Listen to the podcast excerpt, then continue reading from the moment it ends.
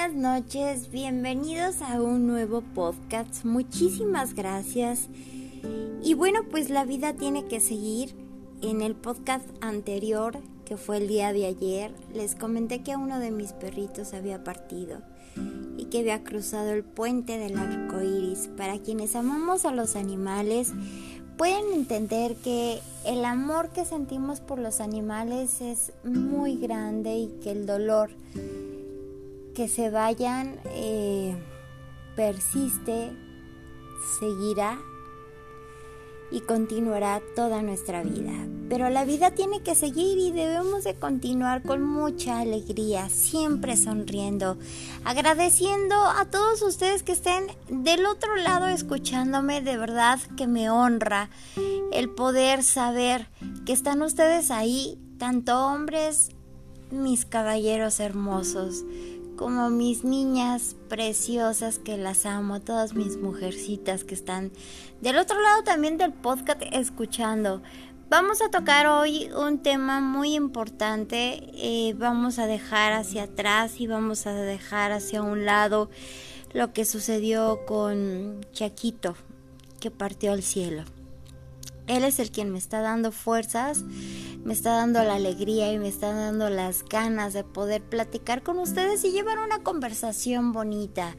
Llevar una conversación de un tema que no solamente me siga ayudando a mí, sino también les puede ayudar a ustedes que seguramente alguno de ustedes ha estado pasando o está pasando esta situación que es eh, un divorcio. ¿Cómo superé yo mi divorcio? Las vivencias de mi divorcio. Comenzamos. ¿Cómo superé yo mi divorcio? Bien, bueno, pues haré un pequeño resumen de cómo fue que me pidieron a mí el divorcio directamente. Yo vivía en la ciudad de Monterrey, México, cuando tengo que ir a visitar a mi familia a Jalisco y al parecer al que es mi esposo que viajaba todo el tiempo no le pareció y de pronto me llama por teléfono y me dice, oye, ¿sabes qué? Te quedas una semana más, quiero el divorcio. Le digo, oye, es una semana más, solamente convivo con mi tía, con mi prima, con mi hermana y mi cuñado y mis perritos.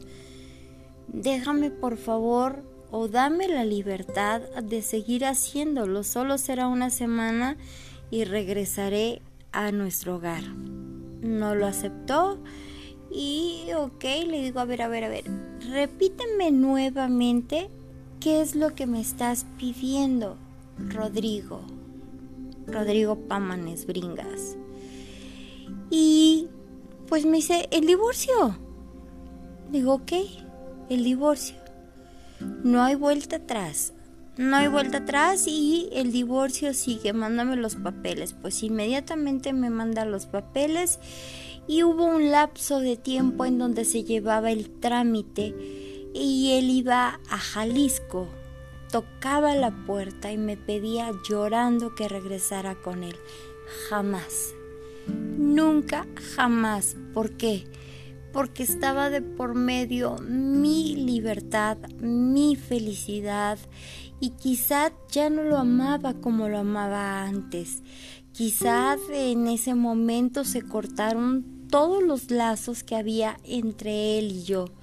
Solo le pedía a Dios no guardarle rencor, perdonarlo, perdonarme y no guardarme yo tampoco rencor. Fue un proceso difícil, un trámite difícil donde lo superé como sencillamente y es algo como que ilógico porque no lo creía mi familia. El ser yo divorciada significaba ser una mala mujer, ser una mujer PUTA, una puta, explícitamente una puta, por haber dejado al esposo. Yo no iba a permitir que alguien como él, que era un hombre maravilloso, que lo amé, que lo amo y que siempre lo amaré. Te amo, Rodrigo, lo sabes. Y sé que de tus palabras viene lo mismo, un te amo. y que hace 20, 23 años nos casamos y hace 13 años nos divorciamos y aún nos amamos. Pero es un amor tan sublime, es un amor tan tierno, tan bonito. ¿Cómo comencé yo a tratar de que eso no me afectara? Bueno, pues ¿qué creen? Que me puse a ver películas. Me ponía a ver películas, leí muchos libros, muchísimos libros de eh, ayuda. Eh, me refugié con la gente que yo más quería y me decían, oye, ¿cómo es posible? ¿Cómo te vas a divorciar? Tienes todo, tienes una casa, tienes camioneta, tienes todo absoluto. Le digo, todo no vale en esta vida. Todo no vale. Vale la dignidad y vale la libertad. Y yo sabré cómo hacerle. Ya sé las consecuencias que va a traer esto. Sé lo que voy a sufrir y sé lo que me espera. Pero aún así tengo el valor de hacerlo. No se trata de que al divorciarse, uy, no, es que pobrecita, lamentablemente, no, no, no, no, es que tienes el valor de dejar las cosas que durante 10 años de matrimonio compartieron juntos. Y yo compartí junto a él una vida maravillosa, una vida eh, llena de felicidad, de momentos agradables, de diversión. También conflictos, obviamente, como en un matrimonio, como en todo. Comencé a ver películas, leer libros, refugiarme en mi familia. Sí tomé un tratamiento de medicamentos para que este no me causara una eh, depresión fuerte y afectar a mis emociones. Para quienes están escuchando por primera vez este podcast, bueno, hace tres años tuve un accidente eh, que fue un traumatismo cráneoencefálico que trajo secuelas muy fuertes y que aún vivo día tras día dando un paso, superándolo, eh, luchando por mi salud. Hoy por hoy, el que fue mi esposo, Rodrigo, me sigue rogando y me dice que regrese con él, que viene por mí. Yo radico en Querétaro, México, y que viene por mí, que hagamos una familia, etcétera, etcétera. Le digo, no, yo ya tengo una vida hecha. Te amo, pero también me amo a mí misma y me respeto a mí misma y respeto al hombre que está conmigo, sea como sea, sea bueno, sea malo, se comporte como se comporte, pero lo respeto y me respeta a mí. Entonces, no, Rodrigo, no más. Eh, sí, tenía un amigo estilista, uy, súper lindo, Nachito, que me arreglaba mi cabello, eh, me dejaba toda súper bonita, entonces salía yo a la calle y ya saben, chicos, no faltaba alguno o que otro que estuviera ahí conmigo o que me invitara a salir, pero solamente era una cena, un acostón y un bye. Un adiós. Entonces traté de hacerlo y lo logré. Bueno, lo hice no más de cinco veces, pero me sentía muy mal. La soledad realmente cuando pica el alma, realmente, pero la pica como una espada que atraviesa el corazón, la cabeza, todos los órganos y se sale de ahí con sangre, se sale con dolor eh, esa soledad me mataba, me mataba pero tenía que superarla. Con la voluntad eh, comencé a, a conseguir trabajo porque este hombre me dejó en ceros, totalmente en ceros y en la demanda está escrito cuando la casa me corresponde el 50%, cuando me corresponde el 50% de otras propiedades, pero el señor pues no, las rentó y se quedó con el dinero. Hoy sé que tiene una hija y que tiene una ex mujer que no se casó, pero pues la ex mujer no le deja hablar conmigo, se pone celosa, no sé. Yo no quiero problemas, no quiero problemas. Y eso les estoy hablando que hace 23 años me casé, hace 13 me divorcié y que no quiero tener más problemas de ese tipo. Así es que llorando, arrastrándome porque literalmente me arrastraba de dolor, me arrastraba, perdón, de dolor. Escuchaba canciones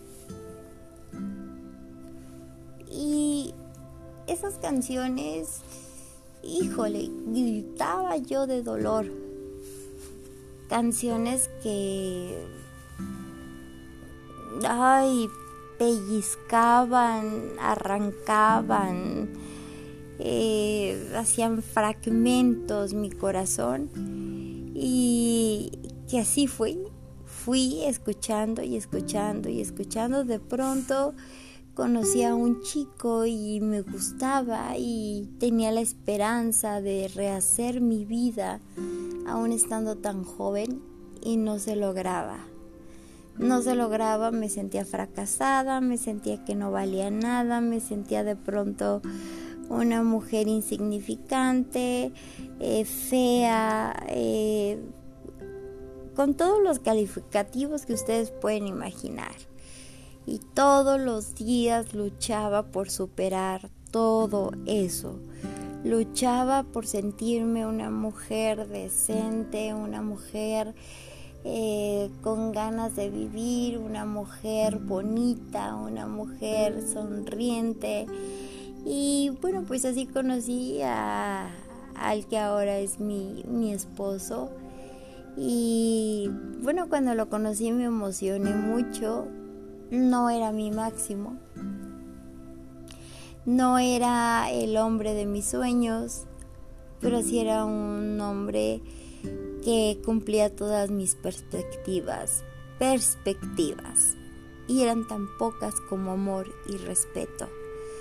Solo pedía eso, amor y respeto. Alguien que me protegiera, alguien que me amara, alguien que me cuidara que me hiciera sentir bien cuando yo me sentía mal. Seguía viendo mis películas, me encerraba, de repente iban amiguitos eh, gays, eh, veíamos películas, hacíamos palomitas, ya se me pasaba el día. Y así día tras día, tras día, tras día, tras día, tras día. Hoy estoy entera. Hoy puedo decir que no necesito a un hombre que me respalde. En este caso, en mi enfermedad que ahora estoy teniendo y teniendo consecuencias de esta enfermedad, no me puedo valer por mí misma. Y sí necesito al hombre que está a mi lado, aunque a veces, híjole, lo veo con una cara de, oh, ya me tienes harto o lo escucho decir así de, ay, otra vez. Y ay, es que hiciste esto, es que me dijiste esto, porque eh, mi secuela conductual es una secuela que a veces estoy triste, estoy alegre, o de pronto me enojo tanto que digo palabras que no son inusuales, palabras que lastiman a la otra persona y que después, bueno, tengo la obligación de corazón de pedir perdón, de saber que me equivoqué y que quiero seguir adelante. Sigue la lucha de día tras día tras día. Así como superé mi divorcio, ahora vivo nuevamente y me pregunto, ¿qué fue lo que hice mal? ¿Qué hice mal si me porté decentemente, si me porté como una mujer que trabajaba, dedicada a su trabajo, a llevar el sustento al hogar, pagar renta, pagar luz, pagar agua, pagar comida, la comida de los perritos, eh, tener donde dormir, por lo menos una cama con un colchón para no dormir en el piso porque me lastimaba dormir en el piso. Uf, fue difícil, muy difícil, pero no lo cambiaba. No lo cambiaba por volver a tener una casa donde tenía todas las comodidades, donde tenía todo. No lo cambiaba porque el que me haya despreciado ese hombre, pues dolió mucho. No guardo rencor, lo perdoné, me perdoné, lo amo con todo mi ser. Y pues ahora tengo una nueva vida.